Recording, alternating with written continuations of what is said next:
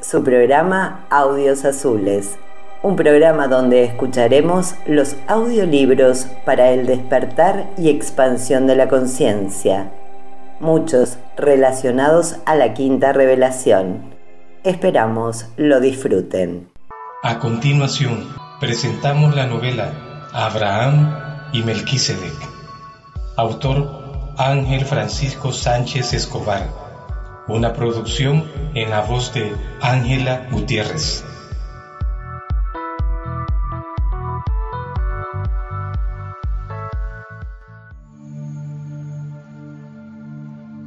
Abraham y Melquisedec, un tortuoso pacto entre el hombre y Dios.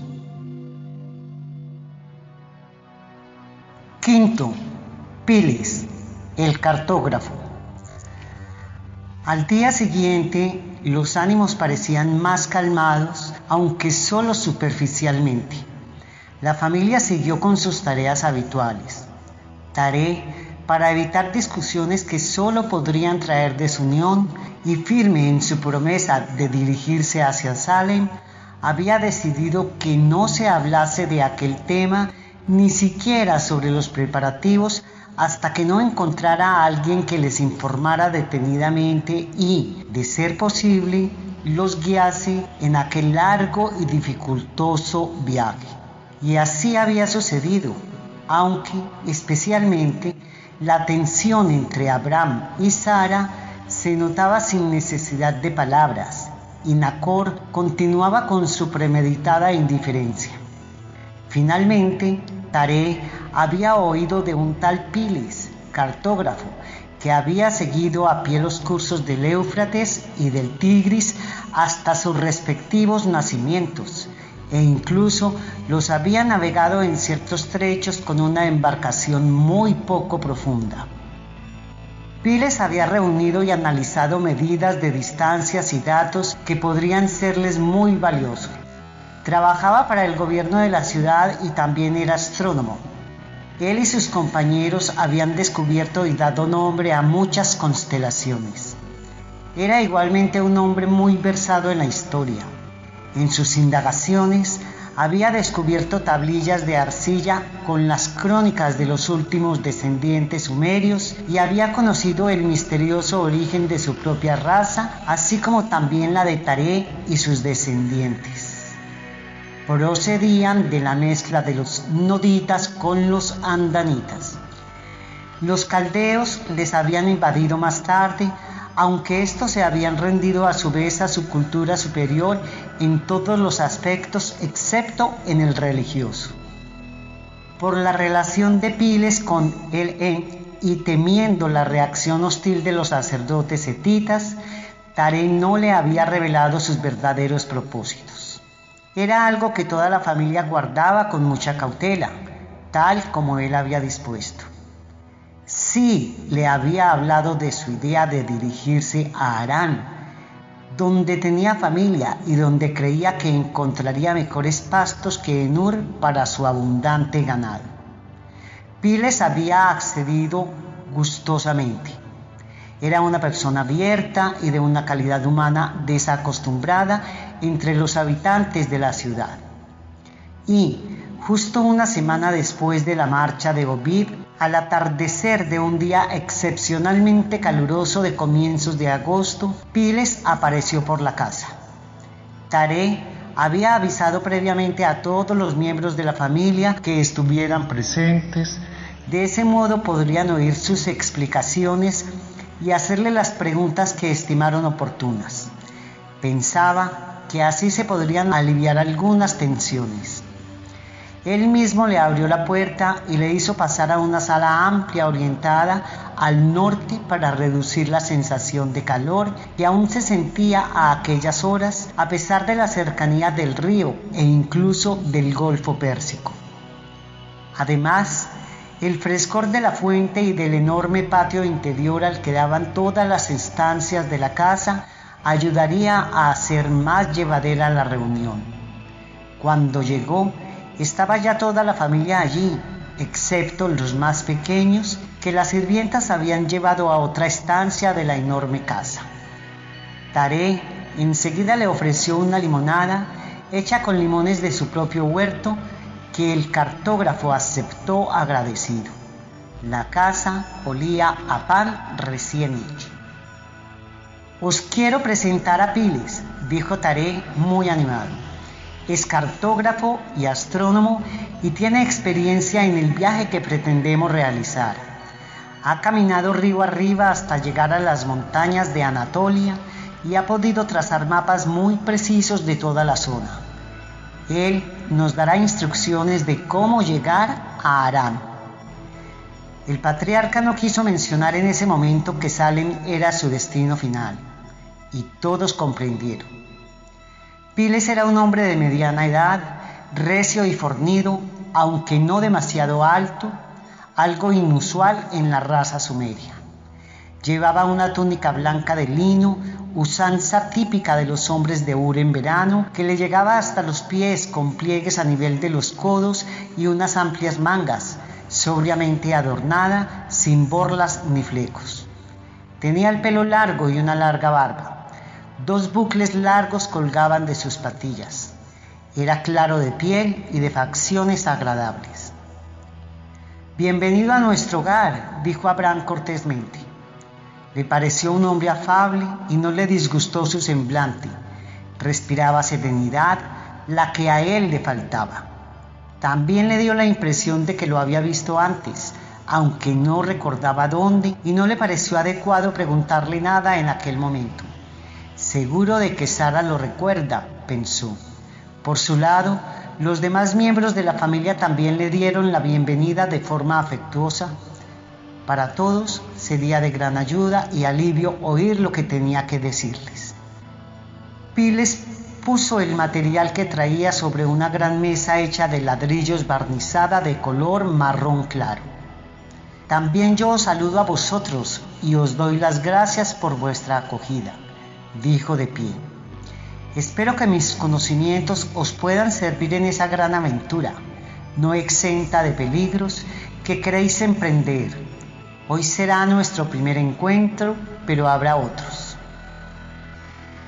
El tono de su voz era melodioso y, de la forma que se dirigía a ellos, parecía que los conocía de siempre. Pero, antes de comenzar con sus explicaciones, Milka, la mujer de Nacor, que normalmente permanecía en silencio, preguntó, ¿Cuánto tiempo calculas que tardaremos en llegar a Arán? y tan peligroso es el viaje, llevamos niños pequeños. Arán está a bastante leguas de Ur. Con niños pequeños calculo que unos 35 días que se dan mucho más si lleváis ganado. Yo tardé 72 en llegar al nacimiento de Éufrates, mucho más al norte, pero iba acompañado de dos ayudantes jóvenes y preparados. Pero sigamos, interrumpió cortésmente Taré. Ya tendremos tiempo de puntualizar los detalles. Muy bien, dijo Piles, mostrándoles una tablilla de arcilla con inscripciones y dibujos. Estas líneas que veis aquí representan los cursos del Éufrates y el Tigris en dirección norte con todas las más importantes ciudades, estados fluviales con las que os encontraréis si seguís la ribera del río, la más aconsejable y menos arriesgada. Las calzadas entre las ciudades están siempre llenas de asaltantes. Quizás el ganado puede resultar un problema entonces, añadió Taré. Efectivamente, asintió Pilis. Puede traeros graves dificultades, ya no por estos mismos asaltantes, sino por lo accidentado de las riberas el gran desnivel del terreno y la falta de pastos en algunos lugares demasiado pedregosos. Será mejor que vendáis todas vuestras posesiones, aunque eso signifique que tengáis que entregar un alto impuesto a los hetitas. ¿Y cuáles son estas ciudades? preguntó Abraham con entusiasmo. Sí, eso os iba a comentar ahora. Tendréis que bordear las ciudades que están cerca de las orillas o cercanas al río Éufrates como Ur y que son Uruk, Isin, Kish, Babilonia, Sipara, construidas alrededor de importantes templos. Os llevará cinco o seis días. No es tan lejos de aquí. Después solo hallaréis una ciudad más, Mari, a diez días de distancia, en el Éufrates medio, y ya desde allí hasta Arán encontraréis únicamente en las márgenes del río pequeñas aldeas. Debéis llevar bastante carne y pescado desecado y ahumado, verduras en vinagre y tortas de cebada, además de otros comestibles que puedan aguantar tanto tiempo. Por el agua no os preocupéis, porque las del Éufrates son potables. A medida que el cartógrafo hablaba del viaje, Abraham iba cambiando de actitud.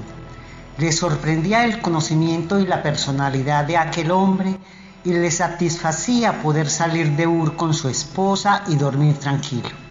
No le importó preguntar de nuevo sin intentar ocultar su vehemencia e interés. ¿Qué es eso que se representa en el plano al final del río? Son los montes de Anatolia, donde nace el Éufrates, le respondió Piles. Y Babilonia está extrañamente representada, continuó asombrado Abraham no se parecían nada a Ur. Sí, es verdad, el río atraviesa toda la ciudad. Está construida a ambos lados del Éufrates. Sus aguas se usaron para hacer un foso ancho y profundo que rodeaba la ciudad y también una red de canales intramuros. ¿Visitaremos Babilonia? preguntó Sara fascinada por la posibilidad.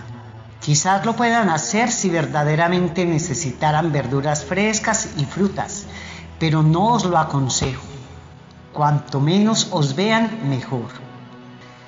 Cuando viajemos, explicó Taré, que calculo será en septiembre, las aguas del Éufrates están en su nivel más bajo y esto nos evitará las tremendas inundaciones que sufrimos normalmente en mayo. ¿De verdad que es difícil llevar el ganado? preguntó Nacor. Somos trashumantes y tenemos alguna experiencia, y el trueque es la base de nuestra economía. No hay buenas vías por las que podamos llevar a nuestro ganado. Si fueseis a territorios cercanos no habría problema, pero os resultará muy difícil por lo que he comentado antes os retrasará bastante y eso conlleva peligro. Yo os aconsejo que vendáis vuestro ganado en coronas de oro o plata, que son válidas en toda Mesopotamia y se usan en todas las transacciones comerciales, además del trueque. Las coronas de bronce también se usan en algunas ciudades. Pero no podemos ir sin las ovejas, continuó Nacor. Son nuestro sustento y seguridad. No tenéis que deshaceros de todas. Llevadlas más fuertes para que os puedan proveer de carne y leche durante el viaje. Seguro que lograremos venderlas al igual que la casa, explicó Taré, que ya parecía haberlo tenido planeado. Como nos ha dicho Piles, los impuestos que tenemos que pagar a los sacerdotes son enormes, objetó Nacor. Nuestra meta bien merece estos sacrificios, replicó Sara con convicción. Sara tiene razón. Y no te preocupes, Nacor, que obtendremos suficiente dinero de la venta para hacer el viaje holgadamente y con el menor riesgo. Además de nuestros criados, contrataremos soldados que nos protejan en el camino, respondió Tarei.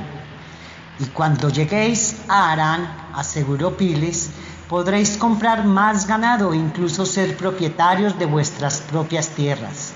Los etitas no tienen allí potestad. Nabodino acabó con su poderío. De todas formas, se sigue adorando, como aquí, a la luna. La madre de este rey es la sacerdotisa del templo dedicado al astro. Le pusieron a la ciudad precisamente el nombre de Arán por ser esta ciudad el santuario de la diosa Selene. En instantes continuaremos con la lectura después de este recreo musical.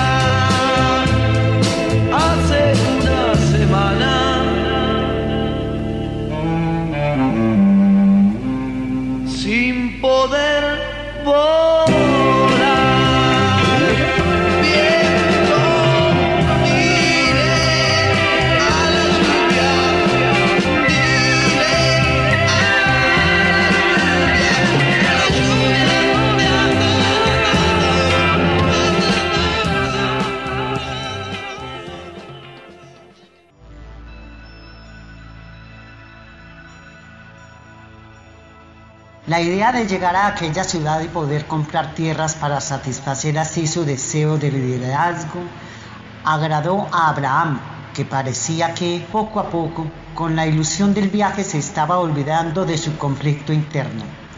Nacor también se dejó llevar por una misma idea a pesar de sus reticencias a desprenderse del ganado. Paulatinamente se fue creando una corriente de confianza y sinceridad entre Piles y la familia de Taré. Este último dijo espontáneamente, precisamente le puse a mi querido hijo, ya fallecido, el nombre de Arán por ser la sede de ese santuario, explicó Taré. El patriarca se quedó pensativo tras decir estas palabras. Desde la visita de Ovid, la idea de los dioses iba resultando bastante remota. ¿Conociste a Ovid? Inquirió Sara de forma tan directa que sorprendió a Piles, y no menos al resto de su familia. Como a su marido le resultaba familiar y hasta aquel momento no se había dado cuenta de que lo había visto entre la muchedumbre que asistía a sus predicciones. Sí, dijo sin dudar un instante, y sé también que preguntó por vosotros y os vi hablando con él. ¿Y qué piensas de sus ideas sobre el Dios único? Quiso saber Abraham. Le interesaba mucho la opinión de aquel hombre. No me gustaría que mi opinión saliese de aquí porque significaría mi destierro y quizás algo peor, pidió Piles.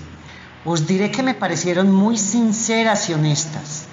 Mi mente es científica y no creo que el movimiento organizado y armónico de los astros del cielo sea debido a la voluntad de la multitud sorda de los dioses de piedra que conocemos. Estoy convencido de que hay una sola mente poderosa y creadora que los dirige. Y Ovid dijo algo, añadió Pilis, que me ayudó a escapar de la superchería de los sacerdotes y desde entonces se liberó mi espíritu. Se sentará cada uno debajo de su vid y no habrá quien les infunda temor, porque toda la gente vivirá, cada cual según su entendimiento de Dios. Abraham se quedó callado un momento, embargado por una extraña emoción al oír al cartógrafo. Sus últimas palabras sacudieron su mente como el viento chamal golpeaba Ur en verano, creando grandes tormentas de arena. Él había experimentado el temor que le infundían los dioses, al igual que una enorme sensación de inseguridad y zozobra que le habían acompañado desde pequeño y a la que se había tenido que sobreponerse muy a menudo. Buscó en su interior algo, algún bastión al que asirse con firmeza, pero no lo encontró. Se sintió vacío, pero por primera vez tuvo deseos de conocer a ese Dios, confiar en Él y en su misericordia de la que nada entendían los dioses.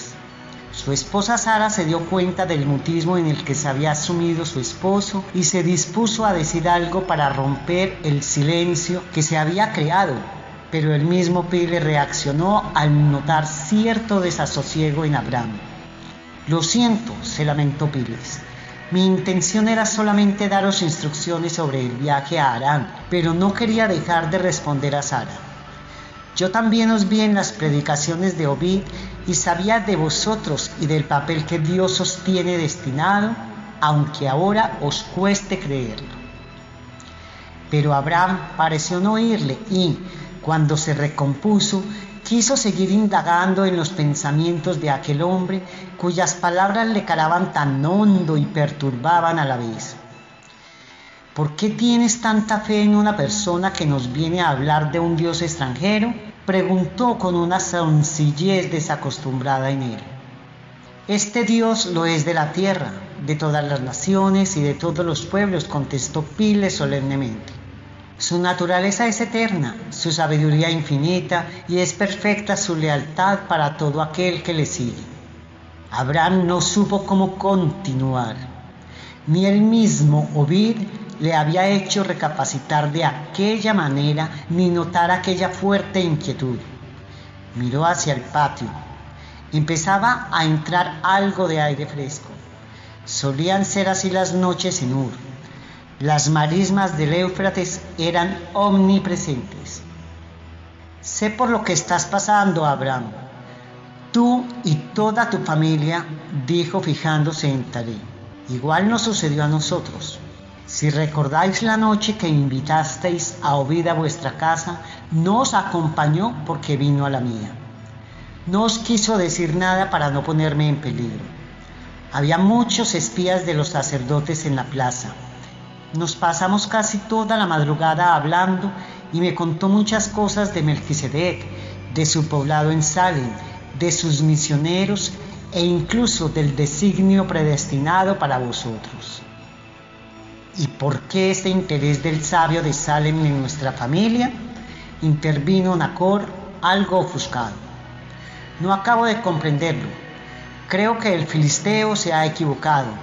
Tenemos poco que ofrecerle. Entre vosotros está alguien que llevará el conocimiento de Dios a todos los pueblos, manifestó Piles con total seguridad. Pero tú pareces estar más preparado que cualquiera de nosotros, observó Taré. Mi sitio es este.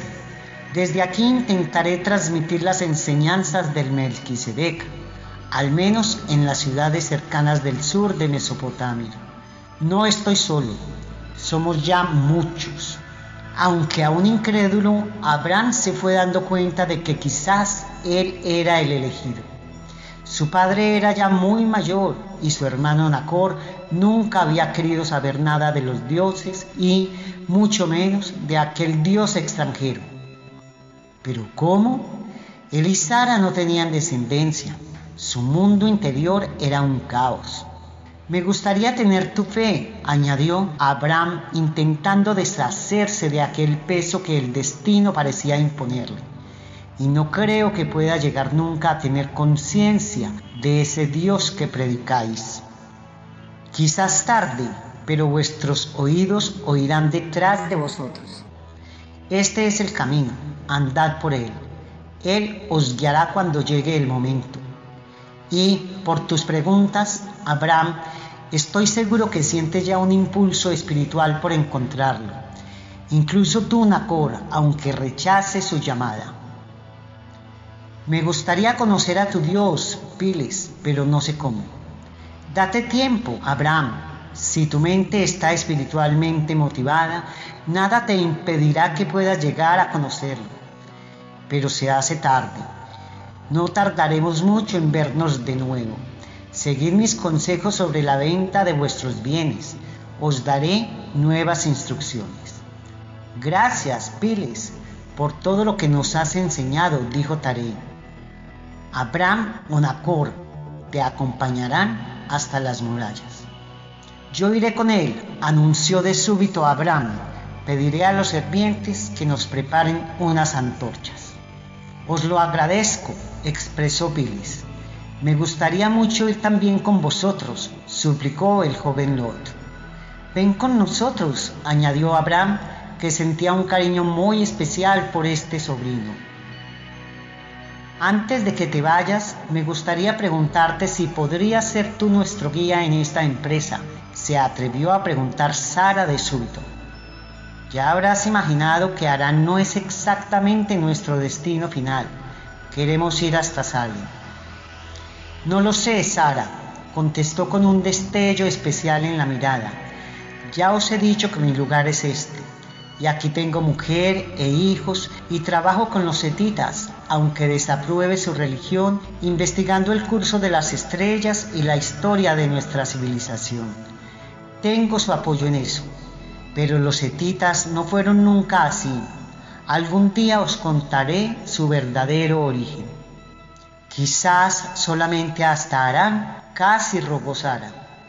Podrías inventar alguna excusa si los sacerdotes te pusieran problema. Nadie se tiene por qué enterar que vendrías con nosotros. Mi esposa tiene razón. No será mucho tiempo entre la ida y la vuelta y haremos el viaje con mejores garantías, intervino Abraham. Te pagaremos bien, Pilis, añadió Nacor. No se trata de dinero. Piénsatelo, indicó Taré. Quizás forme parte de tu destino ayudarnos a llegar a Salem. Sí, lo pensaré. Organizad vosotros también lo que haréis con vuestro ganado y propiedades. Lo haremos, manifestó Nacor. Padre ha decidido seguir tus consejos y me tengo por un buen comerciante. Conseguiremos un buen precio por nuestra heredad, el suficiente para recomenzar la vida en otro sitio. No quiero demorarme más, dijo Piles. Pero deberías cenar con nosotros antes de irte, dijo la esposa de Nacor. La próxima vez, respondió Piles, pero os lo agradezco. El semblante de Abraham había cambiado. Estaba más relajado. Miró a su esposa con el cariño de siempre, esperando por aquel viaje. Finalmente, él y Lot acompañaron a Piles hasta una de las puertas de las murallas. La luz de las antorchas les iba iluminando el camino. No hablaron mucho más y Abraham no quiso hacerse más preguntas. Solo miró a las estrellas y se dejó acariciar por la agradable brisa que les aliviaba del calor del día. La luna, como una media naranja, se abría al infinito.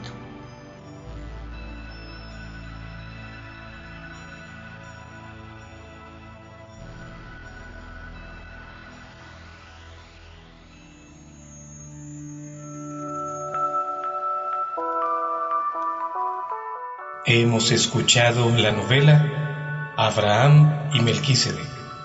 Gracias a Radio Casamec por compartir este valioso material.